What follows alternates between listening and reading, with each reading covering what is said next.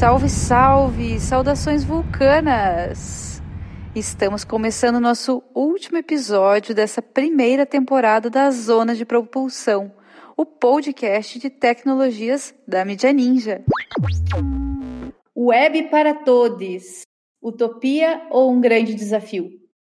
As páginas, sites, portais, sistemas e conteúdos na web devem ser acessíveis ao maior número possível de usuários e usuárias.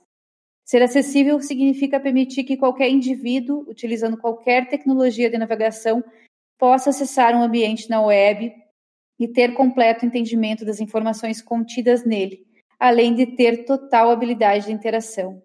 Para falar sobre Web para Todos, seus desafios e boas práticas, o podcast da Zona de Propulsão de hoje convidou um bonde de manas incríveis.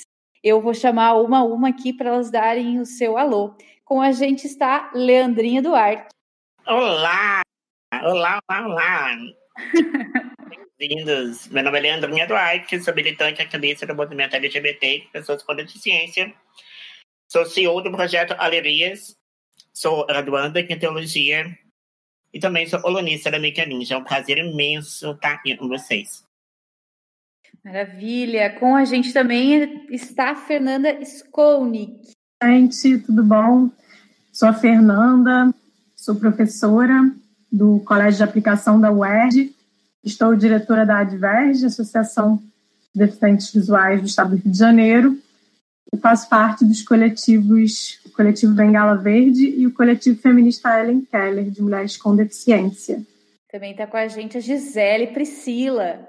Olá, pessoal, é uma alegria estar aqui, né? Eu sou psicóloga organizacional, trabalho no Centro de Valorização da Vida, também promovendo a saúde mental das pessoas, um voluntariado.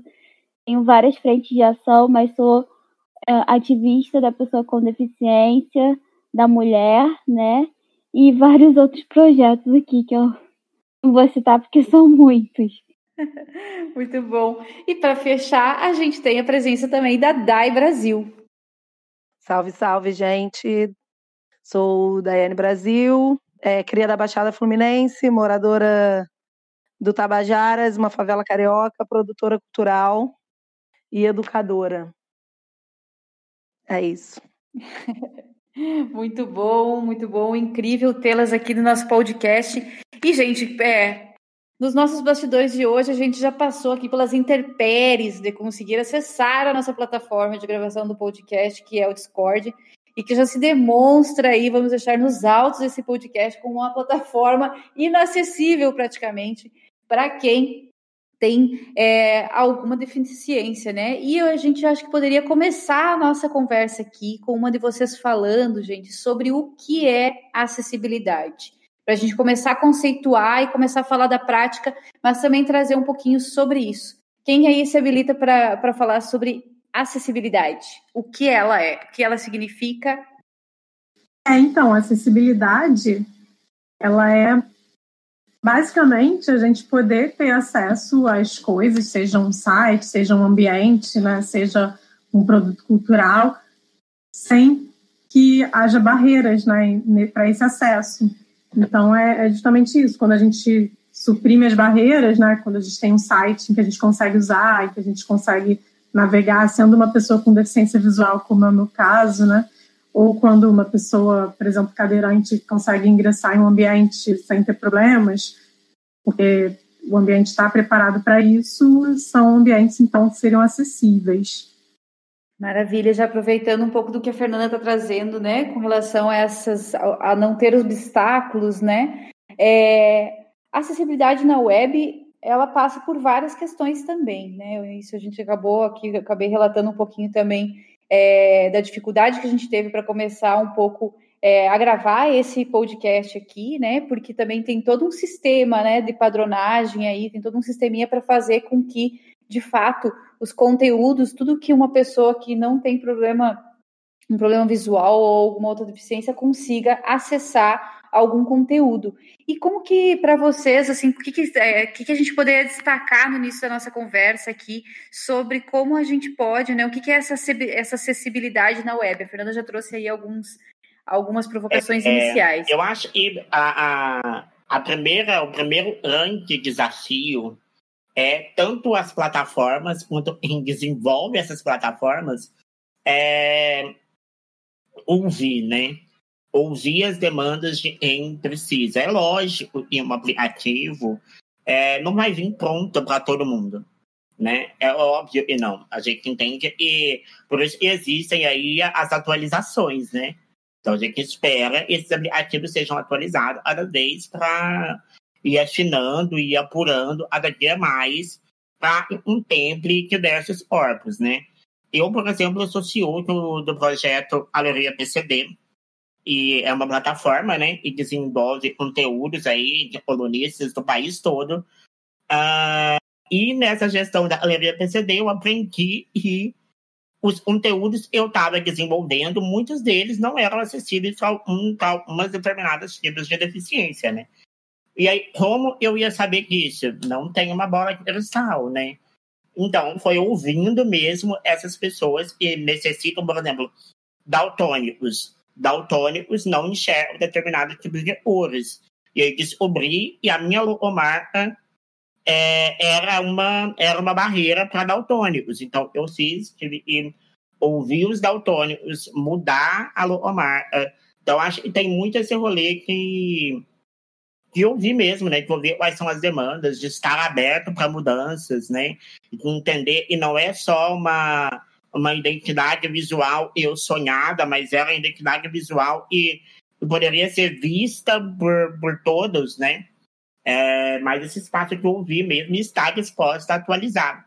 Sim, e eu acho interessante que na fala da Leandrinha, que ela traz é, essa questão até de que os aplicativos eles são atualizáveis, né, de que existem as atualizações também que vão chegando nesse mundo virtual e nesse mundo eletrônico, mas é, é também legal a gente trazer desse gancho o conceito até de desenho universal que está embutido na, no conceito de acessibilidade, porque a gente tem que pensar acessibilidade também nesse, nesse contexto da universalidade. Se você já produz um aplicativo pensando que ele precisa ser acessível a todos os públicos dentro da sua diversidade de características, incluindo-se aí as deficiências, por exemplo, é, você já parte do pressuposto de que você não vai precisar fazer adaptações, né? Então isso é interessante, quer dizer, é claro que é legal também isso que a Leandria falou, que tem, tem a questão das adaptações, que você pode sempre aprimorar, mas é, a gente também ter esse conceito de que você, quando constrói já um mundo acessível, ele é para todo mundo, né? Então ele já é democrático.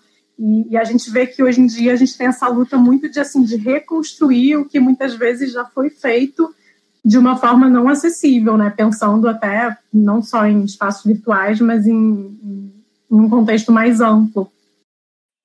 É, pegando ainda ainda sobre ainda sobre o Discord, né? Polêmica, olha eu ressuscitando a polêmica do Discord eu, eu não tenho uma deficiência visual, por exemplo. E o Discord, ele é um aplicativo extremamente poluído e é quase não, não é tão intuitivo. É, então, para quem tem baixa visão ou é, uma deficiência visual, nossa, é quase impossível usar o Discord se não tem esse, é, é, é essa facilitação, né? e aí é isso. Quando e a gente vai ter esses aplicativos se preocupando em um desenho universal, por exemplo, mesmo, e é o ideal. Eu, é, é, eu acho é isso, né? A gente tem o sonho de princesa, e é o desenho universal, e a gente tem os aplicativos e, e, e não vai você e suprir esse desenho universal também, sabe? Eu acho que é assim como também essas provocações dentro de, de urbanizações, por exemplo, de barreiras arquitetônicas, de fato. A gente tem o sonho de princesa e é é, a acessibilidade universal para todos.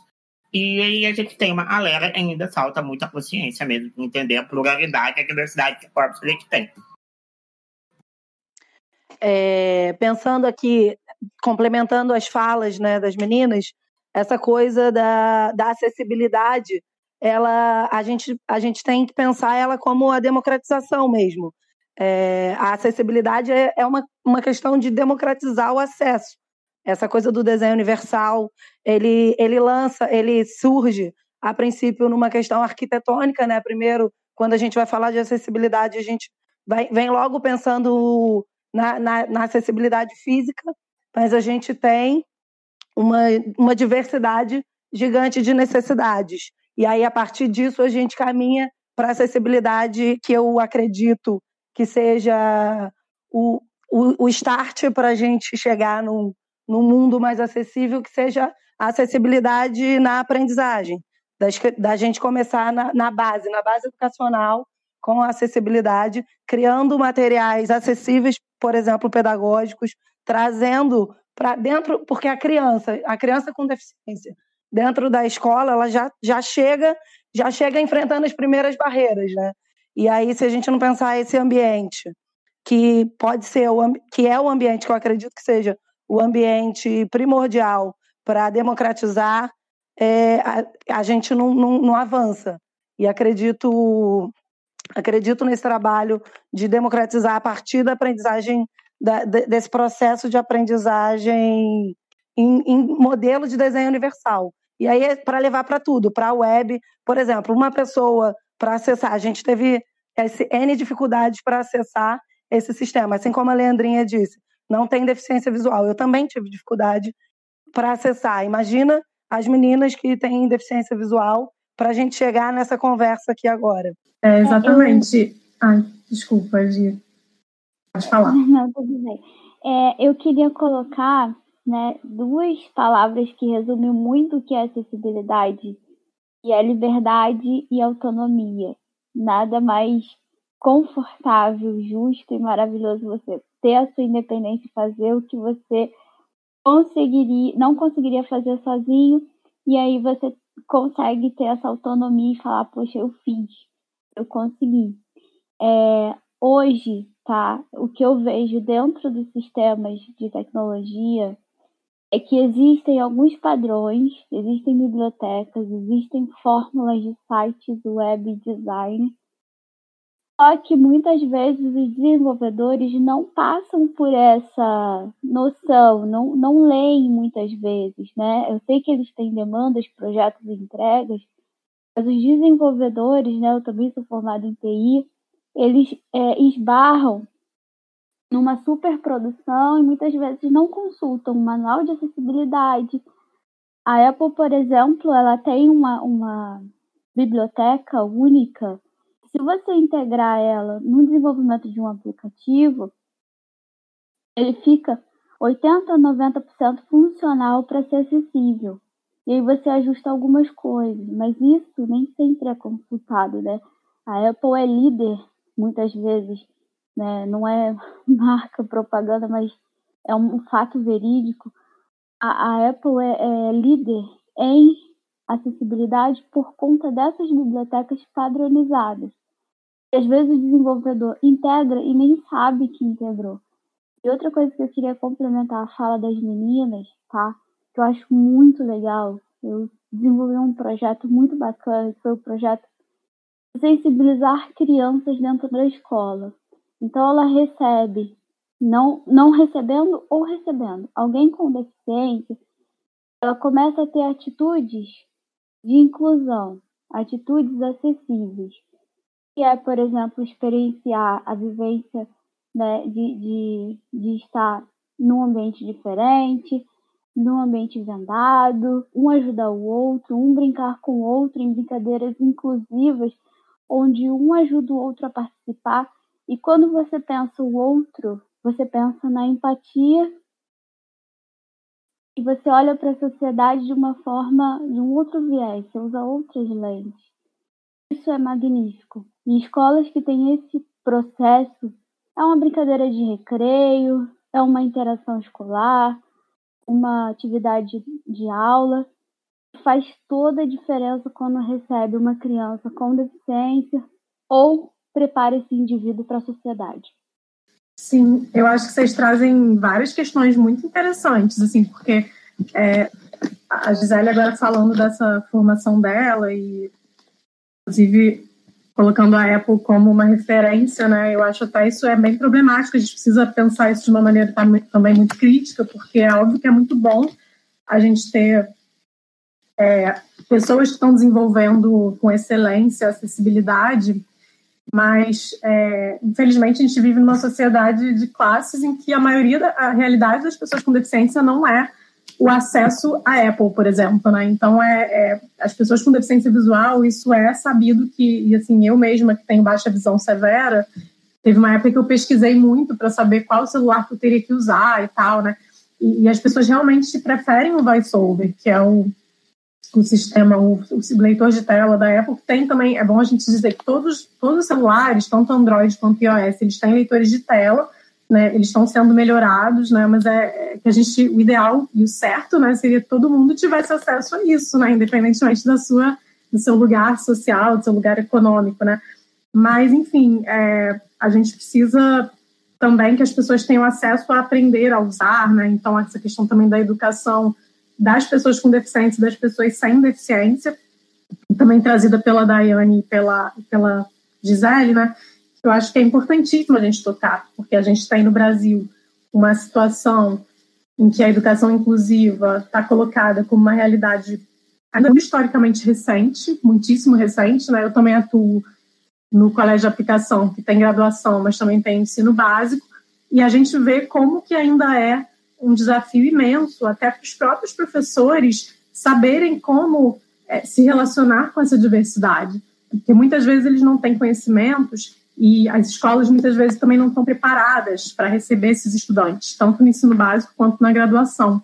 E nas universidades no Brasil, a gente tem a vigência da lei de cotas para estudantes com deficiência desde 2018.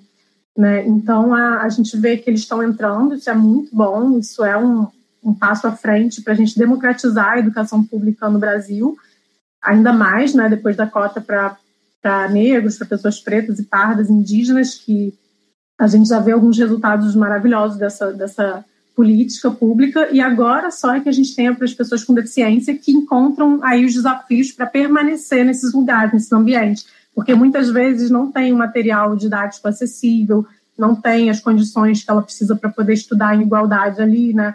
Seja por um material, seja por uma questão de acesso físico mesmo, né? As pessoas que, têm, que são cadeirantes, acho que até a Leandrinha poderia falar um pouco em cima da deficiência, das deficiências que ela tem, né? Quais são os desafios de uma pessoa com nanismo, por exemplo, né? Como que isso deve ser é, numa sociedade que é tão fechada para acolher essa, essa diversidade de corpos.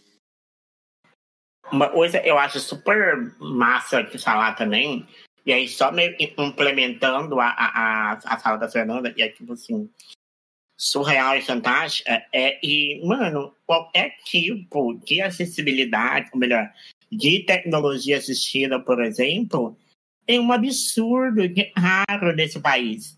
Acessibilizar é raro, é, é raro pra caralho.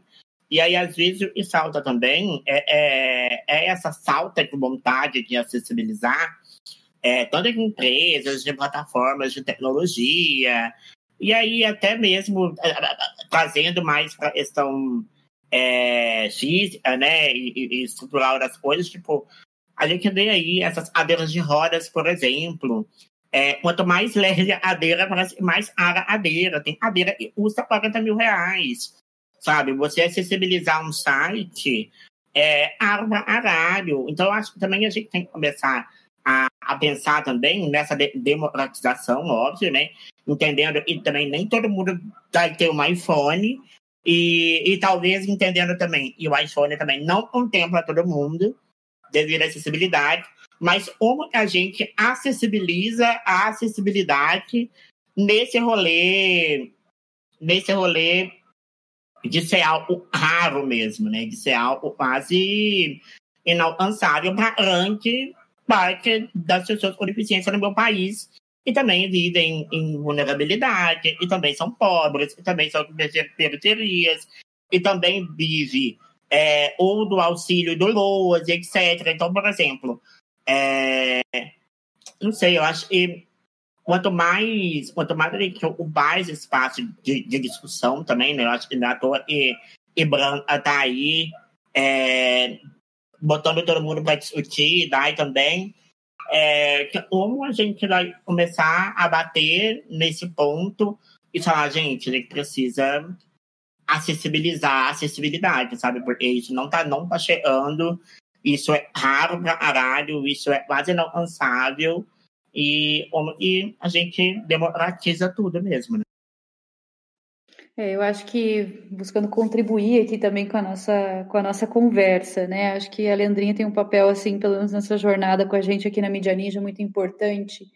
É, por conta de, de né, de estar tá trazendo e nos provocando a pensar, né, numa série de fatores aí colocados com relação à acessibilidade, né, não só acessibilidade no âmbito da tecnologia, que é um pouco disso que a gente está falando, né, mas na diversidade aí do que do que do que tange, né, do que do que do que nos torna vivos, né, e, e como já bem colocou aqui a Gisele, que, que todo mundo possa se sentir livre, autônomo, né, e poder fazer as coisas é, sem sem ter grandes obstáculos, né.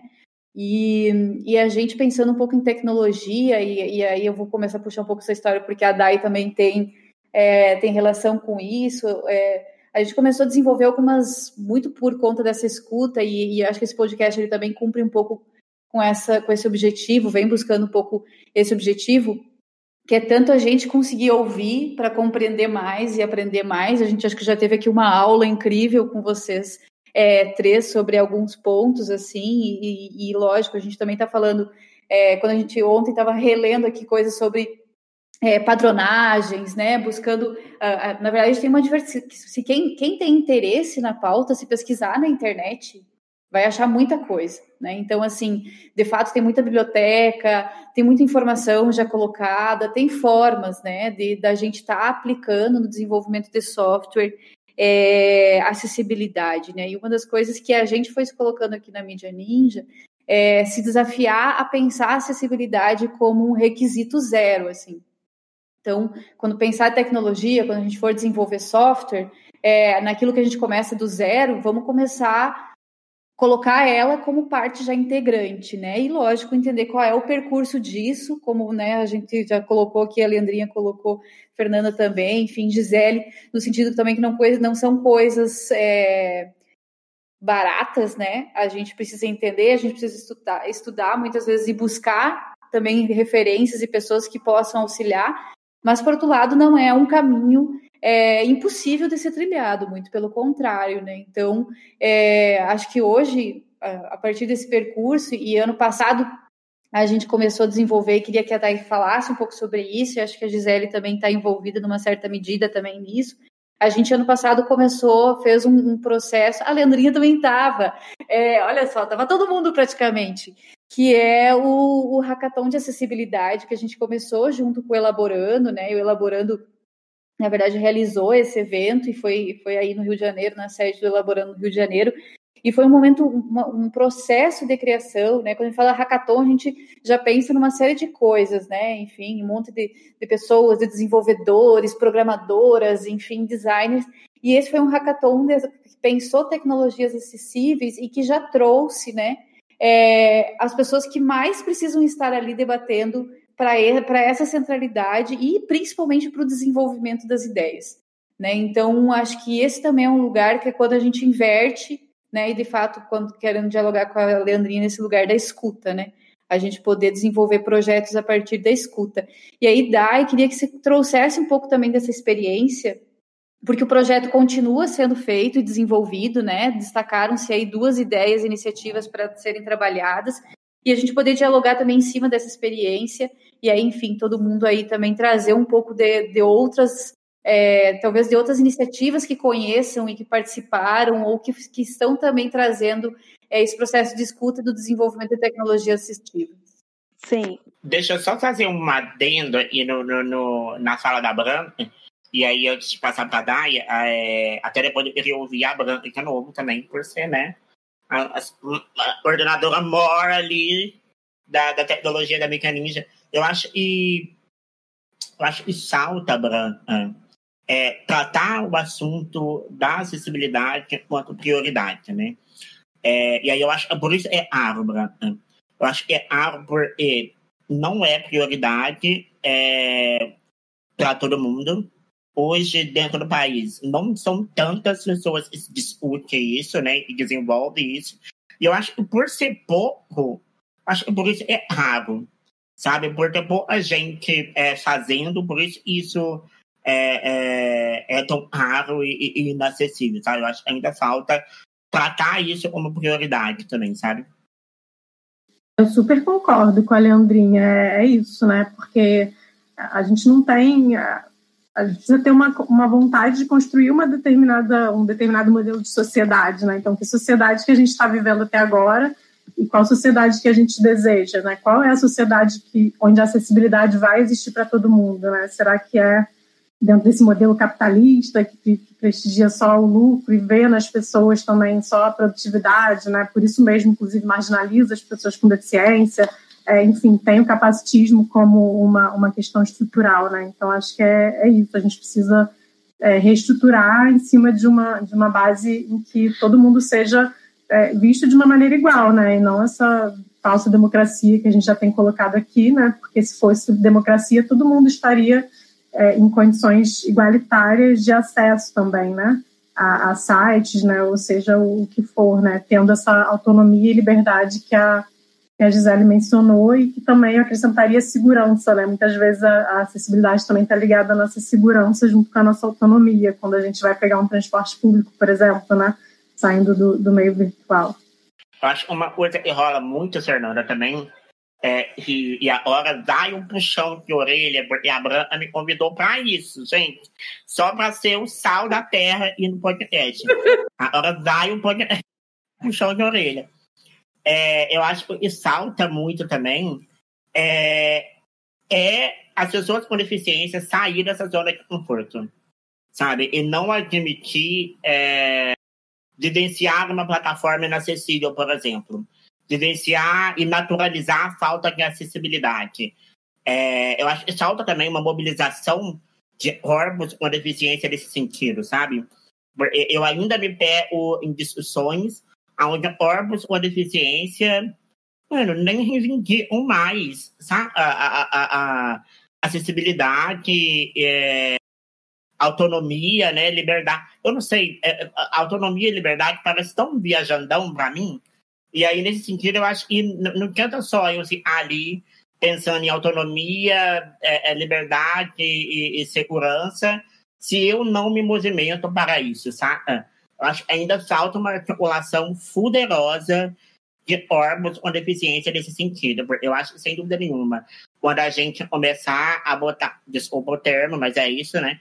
Quando a gente botar o nosso pau na mesa, literalmente, falar, olha, não vai rolar, sabe? Não vai rolar falar de acessibilidade sem órgãos com deficiência, não vai rolar uma acessibilidade sem arma aralho, não vai rolar se a acessibilidade não chegar na periferia.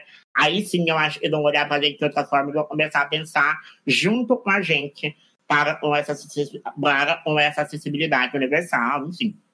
Eu acho que tem uma questão muito voltada para essa é, reunião, porque, por exemplo, é, eu hoje em dia vou usar um aplicativo, é não deu tempo, hoje foi o primeiro dia, mas quando eu vou usar um aplicativo em si, né, é, eu costumo escrever para o desenvolvedor, já tiveram desenvolvedores, né, suporte em geral, que ligou para mim e falou assim, eu não sabia, posso te ajudar?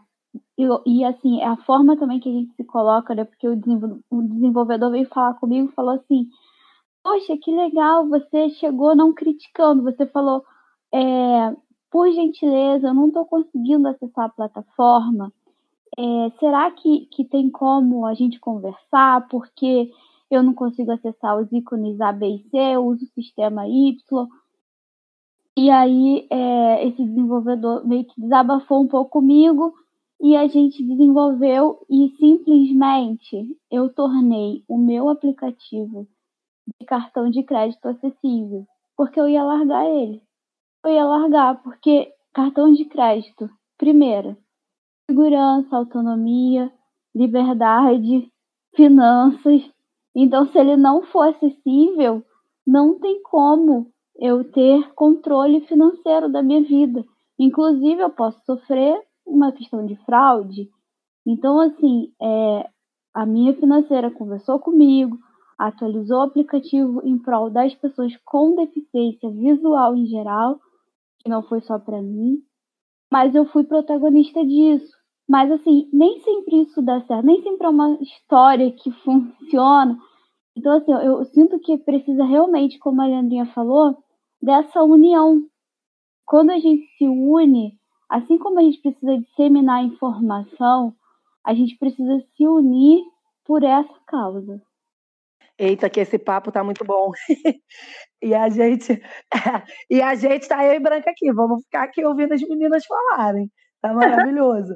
é, trazendo um pouco que no, no início aqui do podcast Minha Internet Caiu, eu vou falar um pouco sobre o Elaborando, que é a instituição que eu estou aqui representando, que é um espaço de cocriação, pesquisa, experimento e aprendizagem com foco na educação e cultura inclusiva. Nessa pegada, é, a gente desenvolveu ano passado com o apoio da Mídia Ninja, apoio do zona, da Zona de Propulsão, apoio de Leandrinha e que hoje Gisele também está fazendo parte, um hackathon para discutir acessibilidade. E nessa pesquisa, nessa pesquisa inicial, a gente levantou uns dados que estão aí e que eu gostaria de trazer aqui para essa conversa, para esse podcast, que são dados que resumem um pouco do que a gente acabou de falar. É, são 45 milhões de brasileiros, pessoas de pessoas com deficiência no Brasil. No mundo, um bilhão de pessoas. É, 67% dos profissionais dos recursos humanos afir, afir, afirmaram que os gestores possuem resistência para contratar pessoas com deficiência.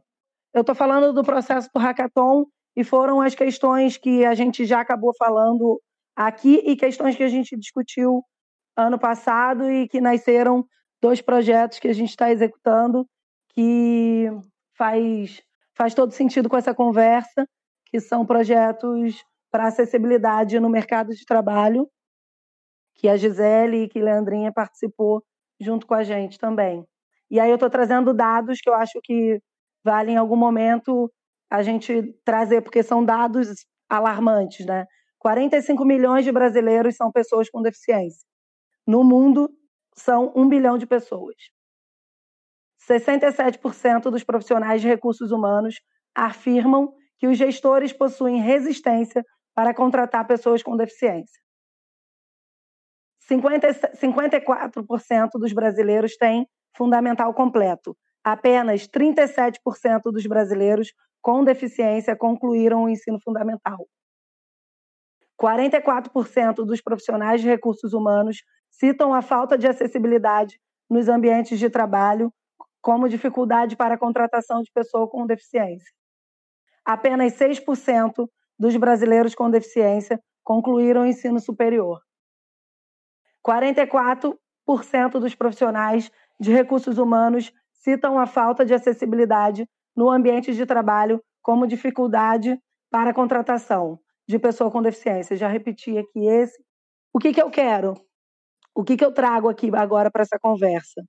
É, ano passado a gente fez uma mobilização, uma mobilização nacional com o apoio do Media Ninja, que a gente lançou esse hackathon, que surgiram, que desse hackathon surgiram dois, dois projetos que a gente está colocando em prática agora, que é o, uma impressora Braille e, o, e um guia de acessibilidade no mundo do trabalho para todos, que Gisele, que é deficiente visual, também está com a gente né, nessa empreitada, tanto da pesquisa quanto da criação desses recursos. É, uma das coisas que eu gostaria de falar é dessa coisa do, do preço, né? E não dá para a gente pensar acessibilidade se a gente não pensar na, no barateamento desses equipamentos. É, a gente precisa hackear os sistemas para a gente chegar num, num conceito e numa prática de acessibilidade, possibilitando autonomia e possibilitando o, o funcionamento e o acesso das pessoas com deficiência, visando mesmo essa a questão do direito, né? é, o direito de ir vir, o direito de consultar. A gente, se a gente não pensa o lugar de acessibilidade como esse espaço para todas, não faz sentido. E aí é isso, queria convidar a Gisele para falar um pouquinho sobre esse processo do hackathon. De como está sendo o desenvolvimento dos projetos. Então, é, quando eu recebi essa proposta, eu fiquei maravilhada, né? Porque eu fiz a seleção.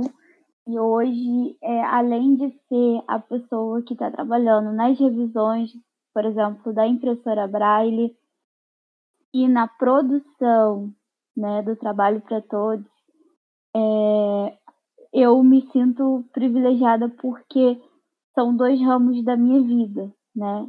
É, por exemplo, trabalho para todos é a minha vida porque eu trabalho com RH e vejo o quanto é difícil uma pessoa com deficiência, por exemplo, largar o LOAS e ir para o mercado de trabalho. E o quanto é difícil para as empresas, por outro lado, contratar pessoas dentro de vagas igualitárias. E qual foi o primeiro timer que eu, é, o primeiro insight que eu tive na minha vida, o primeiro digamos assim, foco de luz, vamos botar assim, na minha mente.